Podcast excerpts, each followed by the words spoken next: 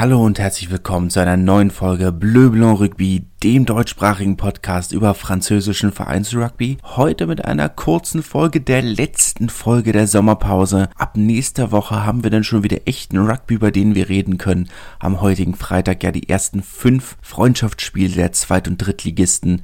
Am Dienstag dann schon das erste Highlight der Offseason, das Galaspiel von Béziers zur, oder das alljährliche Galaspiel von Béziers zur Feria. Dort werden sie gegen Narbonne spielen das erste Derby seit drei Jahren. Ich bin schon ganz gespannt. Und nächste Woche kommt dann nach der ersten Nachbesprechung der Freundschaftsspiele auch der Ausblick auf die dann startende in extenso Super Sevens Serie der französischen Erstligisten plus Monaco und den französischen Barbarians. Dazu aber nächste Woche mehr. Heute entsprechend eine etwas kürzere Folge. Wir haben ja dann danach mit dem Saisonausblick auf die zweite und erste Liga und wahrscheinlich einer Sonderfolge zu den ganzen Trikots doch einige etwas längere Folgen geplant. Von daher, oder ich habe sie geplant. Und von daher heute eine etwas kürzere Folge mit einem, mit einem News-Update. Einfach mal auf den neuen Stand bringen, was uns für die nächste Saison so ein bisschen erwartet. Unter anderem. Und wir fangen einfach mal mit dem Thema an, dem wir nicht so ganz aus dem Weg gehen können. Corona ist ja doch noch nicht so ganz vorbei. Es gibt dann äh, ein neues äh,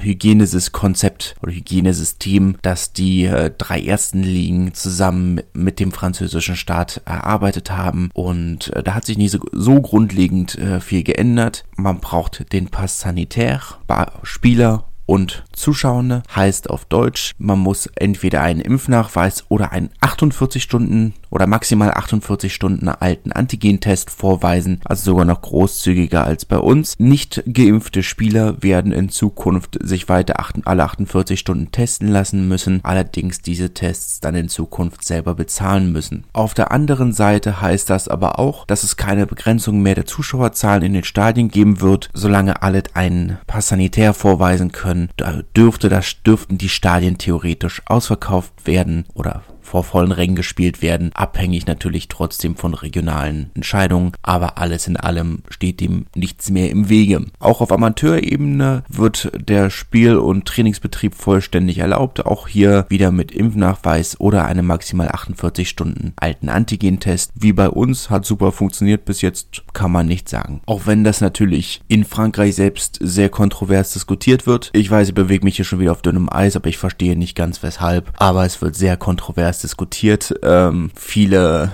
viele reden jetzt schon den Tod der Amateurvereine äh, herbei. Ich habe keine Ahnung weshalb. Ich habe diese, diese Diskussion nicht verstanden. Dünnes Eis, ich weiß, aber naja, wie dem auch sei. Äh, zumindest ich kann ja nur von uns reden, aber ich kann mich nicht erinnern, dass, dass es irgendwelche Probleme mit den Tests gegeben hätte. Oder dass es irgendwelche Probleme damit gegeben hätte, sich vor dem Training testen lassen zu müssen. Na, wir müssen ja schauen. Ähm, letzten Endes weiß ich nicht, welche Auswirkungen das auf Spielabsagen haben wird. Es wurde ja schon das erste, das allererste Freundschaftsspiel der Saison zwischen Narbonne und Carcassonne wurde ja schon abgesagt. Die französischen Beach Rugby Meisterschaften wurden abgesagt. Letzten Endes wurde ja jetzt auch die Woche der Rugby, die Rugby League Weltmeisterschaft abgesagt. Auch wenn das sicherlich nochmal eine andere Sache ist. Aber ganz durch sind wir ja noch nicht. Also mal schauen, was uns da nächste Saison noch erwartet. Termintechnisch und äh, planungstechnisch dürfte das sicherlich sicherlich auch wieder eine Herausforderung werden. Aber wir schauen, was passiert. Meine Major League Rugby ist ja letzten Endes auch gut durchgekommen. Haben ja alle 99 Spiele der, äh, der Saison regulär spielen können. Warum nicht auch die, die Top 14? Klar, sicherlich äh, eine längere Saison, aber trotzdem. Es scheint ja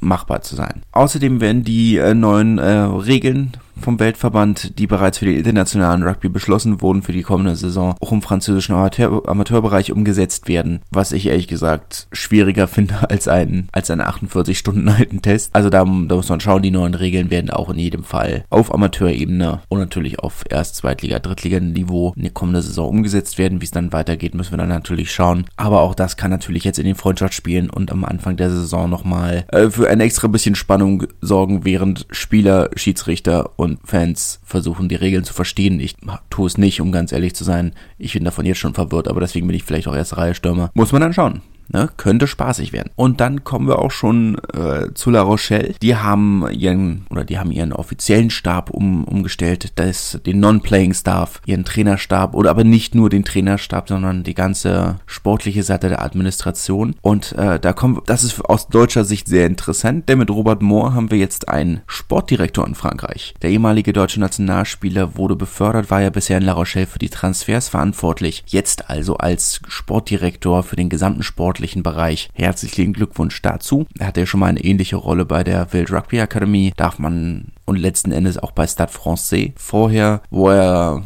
ich weiß nicht, ob das situationsgeschuldet war, aber er einen mittelmäßigen Job gemacht hat und letzten Endes auch äh, von Herrn Wild entlassen wurde oder von Herrn Dr. Wild entlassen wurde, den ich persönlich ja nach wie vor sehr kritisch sehe, hauptsächlich da äh, deshalb, weil er seine, weil er in Béziers studiert hat und das finde ich gar nicht in Ordnung. Aber das ist vielleicht auch was Persönliches. Aufgelöst wurde auch der Vertrag vom bisherigen Sturmtrainer Gregory Patin. Er war seit 2016 im Verein und seit 2018 als Sturmtrainer der ersten Mannschaft aktiv, hat dort eine spektakuläre Arbeit geleistet, wie ich finde. Der Sturm von La Rochelle ja einer der Hauptgründe, weshalb sie in den letzten Jahren so erfolgreich waren. Er, ihm wurde nur eine kleinere Rolle angeboten jetzt für die kommende Saison und er möchte sich gerne einen neuen Arbeitgeber suchen, wo er eine, wo er mehr Verantwortung tragen kann.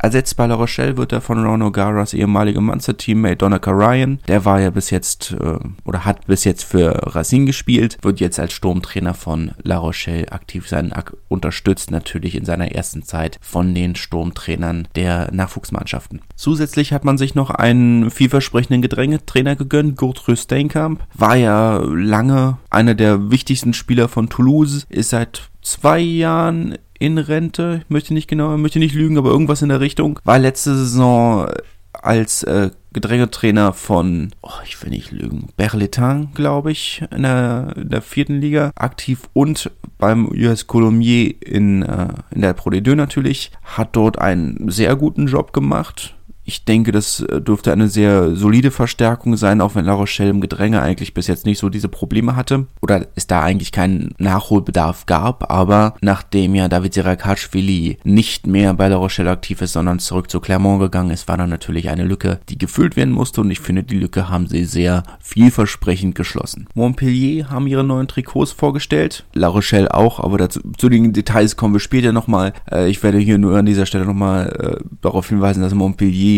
einen neuen Ausstatter haben, waren ja vorher bei Kappa. Jetzt sind sie beim, äh, beim Coq Sportiv, die ihr Engagement im Rugby weiter aus, äh, ausweiten, kämpfen hier noch damit, äh, weiter der Ausstatter oder die Ausstatter der französischen Nationalmannschaften zu bleiben. Das steht noch nicht so ganz fest. Die neuen Montpellier-Trikots sind aber in jedem Fall eine Empfehlung für Höheres. Aber dazu kommen wir natürlich im Detail, wenn wir uns die Trikots ein bisschen näher anschauen. Ich hoffe, das dürfte ja ein deutlich längerer Podcast werden. Ich hoffe, dass ich den nicht alleine machen werde dort. Äh, aber das wird eine Sonderfolge zusätzlich zu den Saisonausblicken der Pro D2 und der Top 14, die dieses Mal auch separate Folgen sein werden. Ich habe aus den vergangenen, aus den vergangenen Podcasts gelernt und splitte das ein wenig auf. Aber dazu kommen wir dann übernächste Woche, werde ich den Saisonausblick für die Pro D2 machen und die Woche drauf dann für die Top 14. Pro D2 fängt ja am letzten August Wochenende an, die Top 14 am 1. September Wochenende. So viel Zeit haben wir also nicht mehr, was ja ganz gut ist, weil mir sind die Themen bis jetzt ein bisschen ausgegangen. Von daher ist das ja äh, dann eine schöne Sache. Eine letzte letzte Nachricht, die ich sehr interessant finde,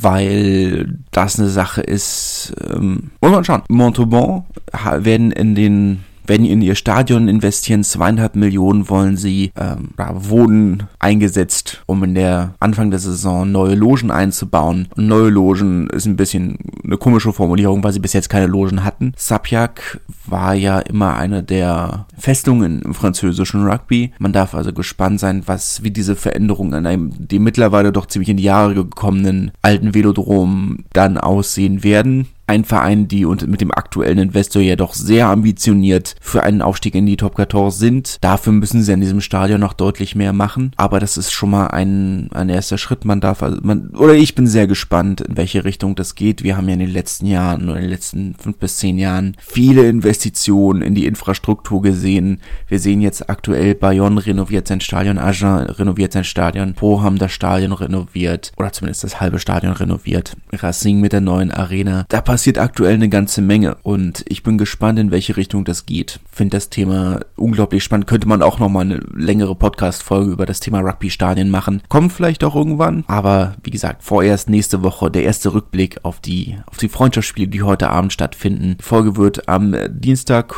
ähm, am Montag oder Mittwoch kommen. Wahrscheinlich eher am Mittwoch, weil ich ganz gerne das Freundschaftsspiel Dienstagabend abwarten würde. Aber mal schauen. Deutlich früher als diese Woche in jedem Fall. Und das war's an dieser Stelle auch schon. Wie gesagt, heute nur eine kleine Update-Folge, bevor es dann nächste Woche wieder mit dem richtigen Rugby losgeht. Ich hoffe, es hat euch trotzdem gefallen und wir hören uns nächste Woche wieder. Vielen Dank, einen schönen Tag, ein schönes Wochenende. Bis dahin. Schatz, ich bin neu verliebt. Was? Da drüben. Das ist er. Aber das ist ein Auto. Ja, eben. Mit ihm habe ich alles richtig gemacht. Wunschauto einfach kaufen, verkaufen oder leasen. Bei Autoscout24. Alles richtig gemacht. Wie baut man eine harmonische Beziehung zu seinem Hund auf? Puh, gar nicht so leicht. Und deshalb frage ich nach, wie es anderen Hundeeltern gelingt, beziehungsweise wie die daran arbeiten.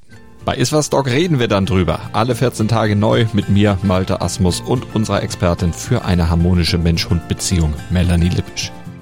Iswas Dog mit Malte Asmus. Überall, wo es Podcasts gibt.